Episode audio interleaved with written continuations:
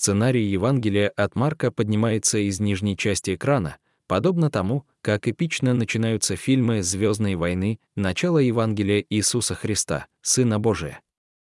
Как написано у пророка Исаия, «Вот, я посылаю пред лицем твоим вестника моего, который приготовит путь твой, глаз вопиющего в пустыне, приготовьте путь Господу, прямыми сделайте стези его». По мере того, как сценарий исчезает, в кадре появляется этот странного вида парень в верблюжьей шкуре, который ест саранчу, говорит о покаянии, проповедует о ком-то более великом и могучем, кто придет. Мы видим, как он крестит толпы людей, пришедших со всех концов света, чтобы увидеть своими глазами, кто и что этот парень. Сцена становится черной, на несколько секунд наступает тишина, а затем слышен лишь звук металлической застежки. На экране появляется крупный план ноги, застегиваемой в сандалию. Когда завязки на сандалии окончательно застегнуты, мы видим спину человека, идущего по сельской местности. Возникает ощущение, что за его шагами стоит какая-то цель. Камера увеличивается, и вдали появляется человек в верблюжьей шкуре, который идет к реке, а наш человек в сандалиях идет к нему. Он заходит в воду, и вы видите, как глаза парня в верблюжьей шкуре расширяются от удивления. Они обмениваются короткими словами, а затем парень в верблюжьей шкуре на мгновение погружает человека под воду. Когда он всплывает, мы впервые видим его лицо и слышим голос с небес «Ты сын мой возлюбленный, тобой я доволен». Пришел герой этой истории. Его зовут Иисус. В следующей сцене Иисус собирает своих первых четырех последователей, обещая им, что они станут ловцами человеков, когда они уходят от своего Отца, все еще держащего в руках сети. Иисус и его группа из четырех человек входят в синагогу в Капернауме, слегка кивнув фарисеям, «Как дела? Как поживаете?» Иисус удивляет их своим учением, потому что говорит с авторитетом. Через несколько секунд входит этот человек. У него темные круги под глазами, он выглядит так, будто не спал несколько дней, и кричит, что ты делаешь с нами, Иисус из Назарета. Ты пришел нас уничтожить. Я знаю, кто ты, святой Божий. Иисус, ничуть не смутившись, прекращает учение, поворачивается к человеку и произносит слова «Молчи и выйди от него». Толпа замирает, видя, как нечистый дух покидает его. Они начинают спрашивать, что это. Новое учение, имеющее силу. Весть об этом разнеслась по всей Галилее. Иисус стал вирусным. К закату весь город собирается у дверей Симона и Андрея в поисках доступа к Иисусу. Один за другим входят больные, недужные, нечистые духи. Они приходят в ужасном виде, но уходят исцеленными. Сцена заканчивается тем, что последний из гостей уходит, и Иисус благословляет его, когда закрывается дверь. Он поворачивается к своей группе из четырех человек, одаривает их улыбкой удовлетворения, а затем широко зевает. Здесь мы продолжаем наше путешествие по Евангелию от Марка. Если вы были с нами в сентябре, то знаете, что мы не закончим это путешествие до Пасхи 2025 года. Время от времени мы будем отрываться от него, а также разбивать книгу на части и небольшие серии. Итак, это наша вторая серия по Марку. Мы назвали эту серию «Движение неудачников». В течение следующих двух месяцев мы будем читать о начале его движения, движения, полного чудес и исцелений тех, кто был забыт и пренебрежен. Мы будем следовать за Иисусом, когда он будет путешествовать по Галилее, неся благую весть обычным, сломленным, растерянным и недостойным людям, людям, которые на первый взгляд выглядят скорее неудачниками, чем достойными и заслуживающими внимания. Посреди всего этого мы увидим, как Иисус сталкивается со всевозможными конфликтами, встречаясь лицом к лицу с демонами, разгневанными религиозными лидерами и даже членами семьи, пытающимися остановить его. И мы надеемся, что в каждой встрече, в каждом чуде, в каждой притче вы начнете находить ответы на вопросы о том, как это — следовать по стопам Иисуса. Это подводит меня к нашей главной мысли на сегодня. Шаги, которые вы делаете, показывают, за кем вы идете. Если вы знаете меня хоть сколько-нибудь долгое время, то я несколько одержим наблюдением за тем, как люди ходят. просто спросите мою жену, Хизер. Неважно, где мы находимся, в продуктовом магазине, на острове Прескисле, в ресторане, она неизбежно услышит, как я говорю, «Хит, посмотри на этого парня». А потом я начинаю рассказывать о том, что ему предстоит. Или спросите пастора Сару о том, как мы выходили из аэропорта Питтсбурга. Мы были едва знакомы, и вот я подчеркиваю все уникальные особенности ее походки. С тех пор она никогда не была прежней.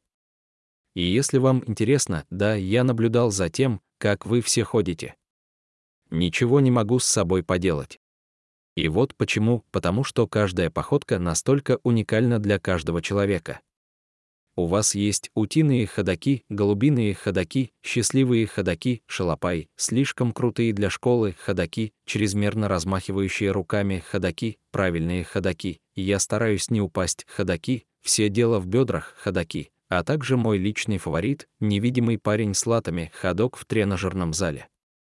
Прямо сейчас я представляю, как все вы гадаете, кто из них кто. Еще во времена моей клинической практики, когда кто-то приходил с болью в голени, бедре или спине, первое, что я делал, это смотрел, как он ходит. Наблюдая за их походкой, я получал представление о том, какая часть структуры их голени не справляется со своими обязанностями и почему у них возникают такие боли и проблемы.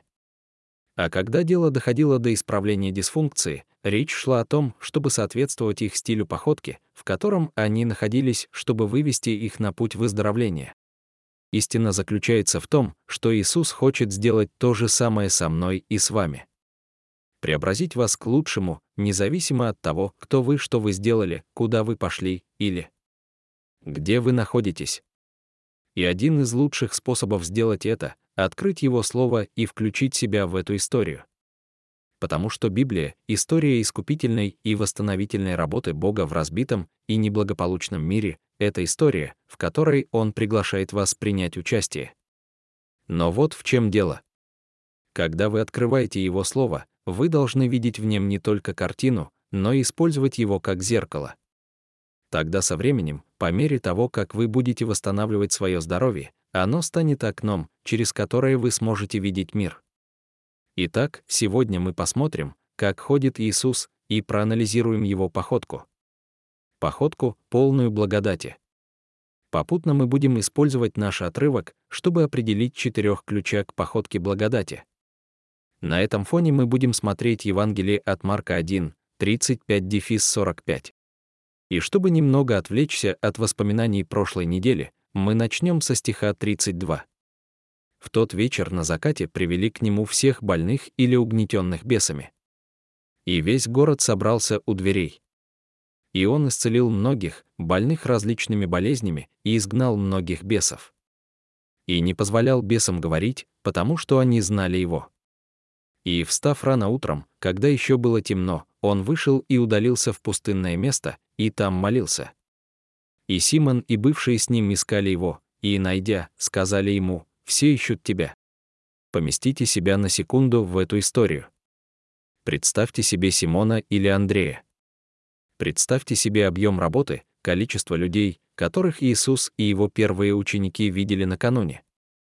Похоже, что это был конвейер по производству удивительных людей. Я должен представить себе, что они украдкой поглядывали друг на друга, думая, ты видишь это прямо сейчас. Ты только что видел, как этот демон вышел из Дженис. Этот парень, Сайрус, который годами лежал у ворот калекой, просто встал и пошел. Они должны были лежать в постели с широко раскрытыми глазами в ту ночь. Вот почему мне так импонирует реакция Саймона на следующее утро. Я бы. Пойдемте. Это то, чего мы так долго ждали, то, о чем говорили наши предки, то, о чем говорили пророки, и, наконец-то, это случилось. А как насчет вас? Вы были бы там вместе со мной. И с нетерпением будете ждать, чтобы сделать еще немного того же самого. Максимально увеличить воздействие. Некоторые из вас создадут лист регистрации, чтобы мы могли отслеживать контактную информацию, номера телефонов для последующих действий, электронную почту, адреса. Другие, возможно, уже составляют электронную таблицу, анализируют среднее время, прогнозируют, сколько жизней изменилось. Другие бы делились контентом в своих социальных сетях, настраивали и применяли фильтры, отвечали бы подписчикам и всем комментариям, которые разлетелись за ночь. И вот мы все уже координируем усилия, распределяем задачи и роли, готовим завтрак, пока переезжаем и перестраиваем дом, чтобы в нем могло поместиться больше людей. И тут врывается Симон. «Эй, кто-нибудь видел, куда ушел Иисус?» Интересно, сколько из вас, слушающих это утро, настолько заняты жизнью, что упускают жизнь, которую Бог предназначил вам прожить. Вспомните нашу главную мысль на сегодня. Шаги, которые вы делаете, показывают, за кем вы следуете. Церковь. Если быть честными, то большинство из нас движется слишком быстро, мы слишком заняты и слишком сосредоточены на продуктивной жизни, а не на жизни, приносящей пользу. Нам кажется, что мы должны быть активны каждую минуту. Мы путаем занятость и загруженный календарь с продуктивностью, успехом, эффективностью, результативностью и значимостью. Мы купились на ложь, что занятость — это путь к осмысленной и значимой жизни. Это подводит нас к первому ключу к изящной походке, и он заключается в следующем. Иногда нам просто необходимо отдохнуть. Встать с ног послушайте. Я не могу винить Петра и команду за то, как они начали второй день. Потому что, если быть честным, я бы сделал то же самое, потому что я так часто делаю то же самое. Погружаюсь в спешку, делая что-то для Бога, и забываю о том, как важно быть с Богом. Вот почему так важно сравнить походку учеников с походкой Иисуса. Потому что в то время как ученики были сосредоточены на работе Отца, Иисус был сосредоточен на следовании за своим Отцом. И эту закономерность мы видим на протяжении всего служения Иисуса. Вставать рано утром, чтобы побыть наедине с Отцом. А раннее утро, скорее всего, означает, что Иисус вставал где-то между тремя и шестью часами утра. Можете ли вы представить себе, каким было это время с его отцом? Я уверен, что Иисус возносил хвалу и поклонение. Вспомнил некоторые лица из прошедшей ночи. Молился за своих учеников, а затем много слушал, чтобы узнать направление на предстоящие дни. И когда я изучал этот отрывок, он осудил меня, потому что, хотя я довольно хорошо справляюсь с тем, чтобы найти свое кресло и провести время в его слове, я не провожу достаточно времени в молитве. В последнее время моя походка больше направлена на то, чтобы делать, чем на то, чтобы быть. Чарльз Сперджен сказал об этом так. Его тяжелая дневная работа, вероятно, продолжалась до самой ночи. И все же за много времени до наступления дня он вставал на священный труд моления. Чем больше нам приходится работать с людьми для Бога, тем дольше мы должны работать с Богом для людей. Если вы умоляете людей, вы не можете надеяться на победу, если вы сначала не умоляете Бога. Понимаете? Ценность молитвы заключается не в том, что Бог получает возможность услышать вас, а в том, что вы получаете возможность услышать Его. Подумайте о преимуществах начала дня с молитвы.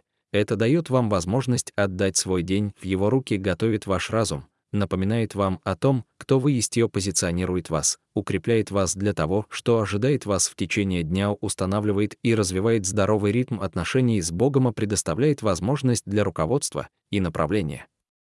Кто-нибудь ищет это в своей жизни? А для тех, кто скажет «но, Скотт, я просто не люблю утро», Позвольте мне сказать следующее, что, если я спрошу вас, насколько успешно вы бы проехали через всю страну без GPS, убрать все дорожные знаки, все обозначенные съезды, все указатели на шоссе, и вы остались только с бетонным лабиринтом без опознавательных знаков. Печально, но многие из вас именно так и ориентируются в жизни. Для тех, у кого есть маленькие дети и родители, не спящие по ночам, или для тех, кто работает в ночную смену, есть сезоны жизни, которые требуют внесения коррективов. Найдите то, что подходит лучше всего. Пусть это будет не столько установленное время, сколько время, установленное для себя. Но если Иисус сам заявил, что без Отца Он не может сделать ничего, то насколько важнее для нас с вами следовать Его примеру в этом вопросе? И если вы ищете, с чего начать, есть масса ресурсов, посвященных духовным дисциплинам, и наша серия «Школа молитвы», которую мы читали в течение последних нескольких лет. Я просто думаю, что это один из тех случаев, когда мы должны смотреть на подобную историю не только как на картинку. Мы должны рассматривать ее как зеркало. Помните нашу главную идею, шаги, которые вы делаете, показывают, за кем вы следуете. И я думаю, что нам всем не помешало бы последовать его примеру и почаще вставать на колени в молитве, не так ли? Давайте продолжим рассказ и посмотрим, как Иисус отвечает ученикам в стихе 38 и сказал им, «Пойдемте в другие города, чтобы и там проповедовать, ибо для того я и вышел». И пошел по всей Галилее, проповедуя в синагогах и изгоняя бесов. Точка, вот наш второй ключ. У Иисуса всегда была ясная цель. Иисус говорит, пойдем в другое место. Мне нравится перевод месседж пойдем в другие селения, чтобы и там проповедовать, ибо для того я и пришел. Как мы видели на прошлой неделе, в центре внимания первой половины Евангелия от Марка находится селение, расположенное вокруг Галилейского моря. В этом регионе было около 200 селений, и Иисус намеревался достичь каждого из них.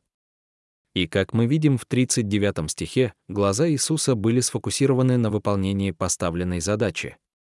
Да, были чудеса, знамения, но они никогда не были в центре внимания, как это мастерски показала пастор Сара на прошлой неделе. Иисус знал, что большее исцеление, которое было необходимо, это духовное исцеление. Иисус использовал физические исцеления, чтобы указать на свой авторитет Сына Божьего, подтвердить свою власть над грехом и рассказать миру, зачем Он пришел, искупить человечество своей совершенной жизнью и жертвой, а также своим победным воскресением. Некоторым из вас сегодня утром необходимо напомнить, что цель, которой вы призваны, указывать людям на Иисуса. Это общая миссия, которой мы все призваны. Она предназначена не только для некоторых из нас, она предназначена для всех нас. Это ваше главное предназначение. И ваша главная цель напрямую связана с вашей главной идентичностью. Как дитя Божье.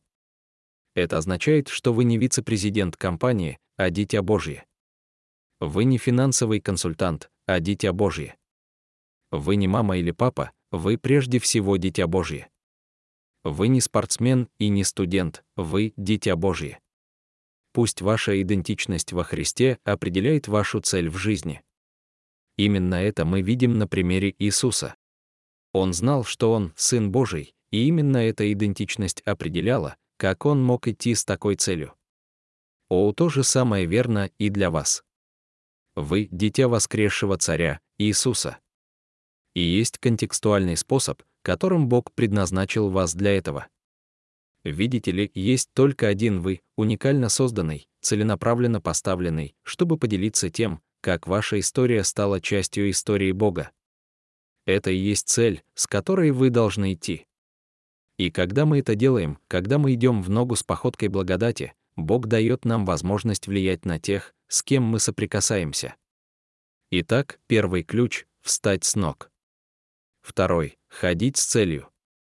И третий ключ к тому, чтобы идти походкой благодати, заключается в следующем — принять уныние. Давайте продолжим рассказ в стихе 40, «И пришел к нему прокаженный, умоляя его, и, преклонив колени, сказал ему, «Если хочешь, можешь сделать меня чистым». Он, сжалившись, протянул руку свою и, прикоснувшись к нему, сказал ему «Сделаю, будь чист». И тотчас проказа оставила его, и он сделался чист. Теперь, чтобы понять значение этого обмена, мы должны поставить себя на место прокаженного. Вероятно, он несколько минут стоял в смотровой комнате священника в состоянии шока, услышав диагноз «У тебя проказа». Затем он, должно быть, разорвал свой халат, собрал немного пыли и натер ею лицо и волосы, вспомнив, что написано в книге Левит 13 часов 45 минут по 46. Больной проказой должен одеться в разорванную одежду, и волосы на голове его пусть будут распущены, и он должен покрыть верхнюю губу свою и кричать «Нечистый, нечистый». Он остается нечистым, пока у него есть болезнь. Он нечист. Он должен жить один. Жилище его должно быть вне стана.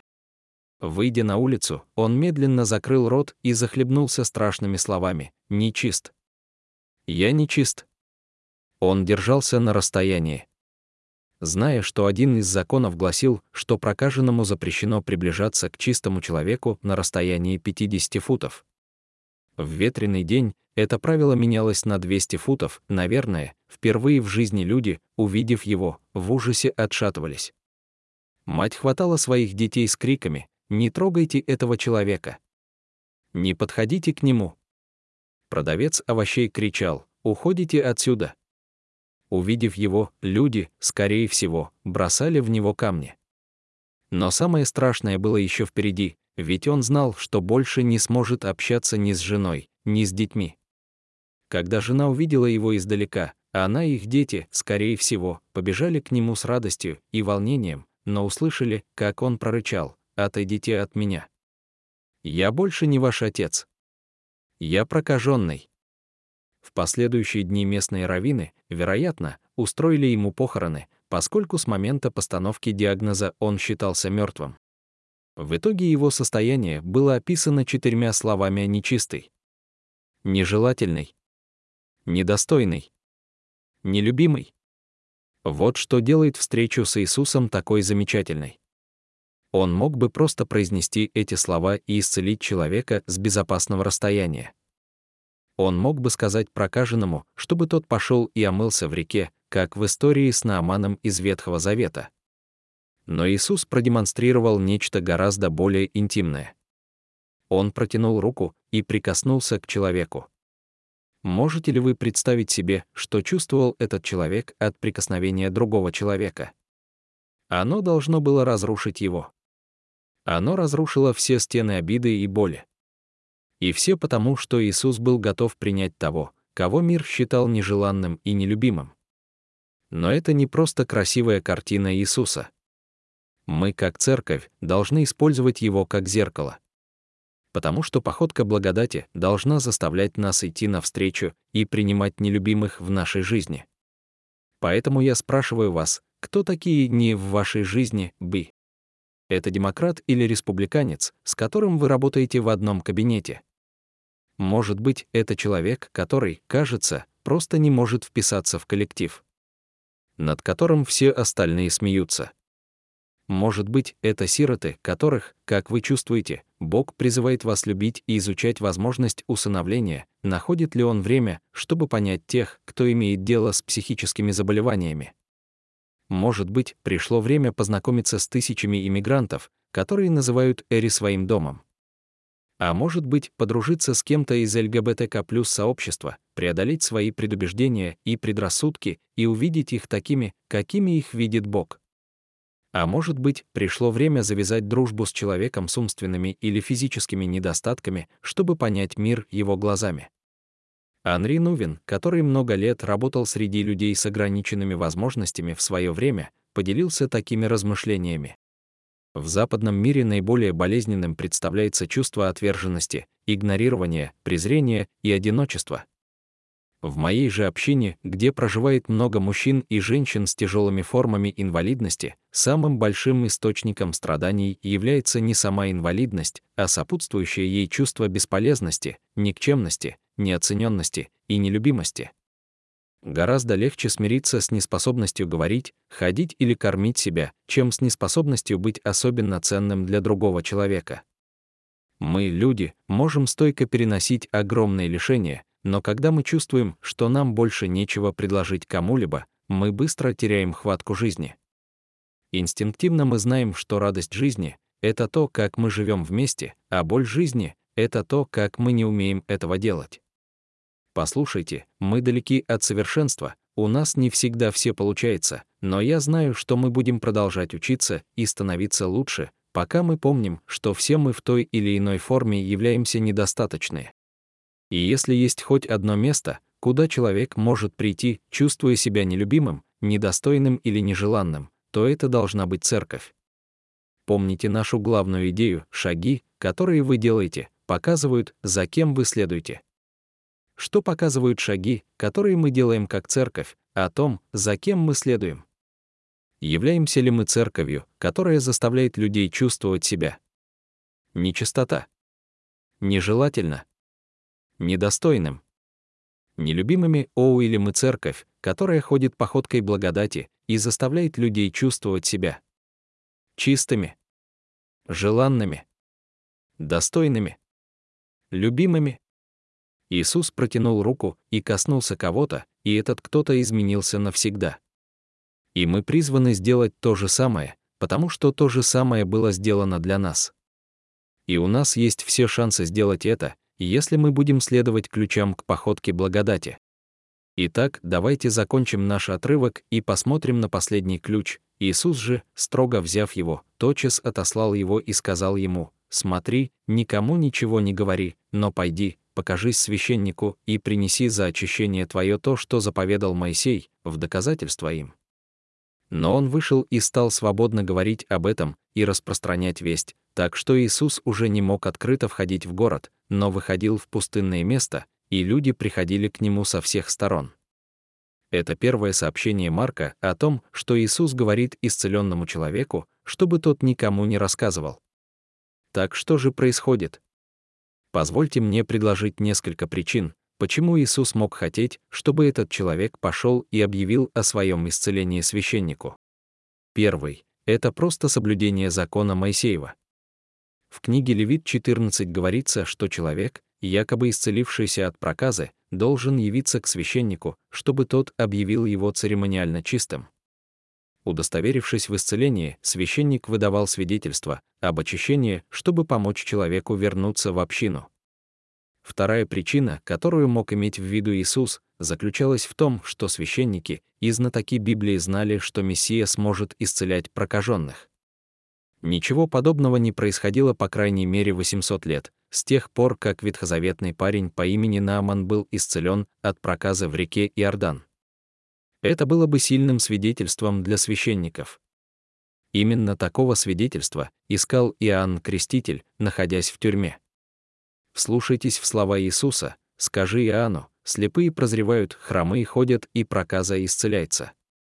Матфея 11, 5. Но, к сожалению, мы видим, что прокаженный не послушался, и его непослушание привело к последствиям. Это помешало Иисусу. Из-за непослушания прокаженного Иисус больше не мог ходить свободно, как только он входил в город, к нему стекался народ. Ему было труднее найти покой. Эта закономерность преследовала его до конца его земной жизни. Это подводит нас к четвертому ключу к тому, как ходить походкой благодати, сообразовываться с Христом каждый раз, когда я садился за стол с пациентом, которому предстояла реабилитационная программа, я говорил об ожиданиях, как их, так и моих, о желаемых результатах и заверял их в том, что они находятся в надежных руках. Вместе мы достигнем поставленных перед ними целей. Но Затем я посмотрю на них и приму очень серьезное выражение лица, чтобы убедиться, что я привлек их внимание, и затем я задам им такой вопрос, хотите ли вы узнать фактор номер один, определяющий, как пройдет процесс реабилитации? После минутного молчания я отвечал, это вы. То, что будет определять ваш успех, это ваше соответствие процессу. Это означает, что вам придется доверять экспертам, которые разработали этот процесс, даже если вы хотите двигаться быстрее или взять на себя больше. Те, кто не доверял, часто саботировали процесс исцеления, все потому, что хотели сделать все по-своему. Звучит знакомо. Вы когда-нибудь стояли на коленях перед Богом, умоляли, просили Его вмешаться, а потом, получив от Него желаемое, возвращались к тому, чего хотели вы. Или, может быть, вы говорили, я знаю, что написано в Библии, и я подчиняюсь большей части того, что там написано, но вот в этом месте я просто не могу. Послушайте, если это вы. Частичное послушание — это все равно не послушание. Вы должны помнить, что когда вы отдали свою жизнь Иисусу, вы фактически вступили в процесс духовной реабилитации. Он посадил вас за стол и поставил перед вами цель мы будем развивать вас в зрелости, упорно работать над тем, чтобы отдалить вас от силы и присутствия греха в вашей жизни. Но это будет зависеть от вашего послушания Слову Божьему. А когда вы уходите и делаете это по-своему, вы, по сути, говорите Богу, что не доверяете Его процессу. Давайте не будем забывать о том, кого вы считаете знающим лучше, чем того, кто ходил по воде, заставлял слепых видеть, глухих слышать, хромых ходить. Кто простым прикосновением исцелил кошмар женщины, кто одним словом успокоил само море. Кто превратил пять хлебов и двух рыбы в пищу для пяти тысяч человек. Кто оживлял мертвых. Но самое главное, мы говорим о том, кто знал вас еще до вашего рождения. Кто принял на себя крест, чтобы вы могли общаться с Отцом. Его имя — Иисус Христос, Сын Божий. Может быть, настало время. Это подводит меня к следующему шагу. О! Я хочу обратить наше внимание на четыре темы, которые мы выделяем в Евангелии от Марка. Помните, что с каждой из них связан вопрос об ученичестве, и тот, который соответствует нашей сегодняшней теме, это вопрос, на котором я хочу сосредоточить ваше внимание на этой неделе. Вот вопрос, как эта картина Иисуса побуждает меня жить по-другому, не могли бы вы на этой неделе найти время и попросить Святого Духа провести честную оценку вашей походки, а затем, чтобы не всплыло, просто слушайте и действуйте в соответствии с этим. Потому что, как мы узнали сегодня, шаги, которые вы делаете, показывают, за кем вы следуете. Я надеюсь и молюсь о том, чтобы, когда вы будете размышлять над этим вопросом на этой неделе, Бог дал вам немного больше ясности о том, что вам нужно делать, чтобы ходить походкой благодати. Люблю вас, ребята. Будьте удивительными для Иисуса на этой неделе.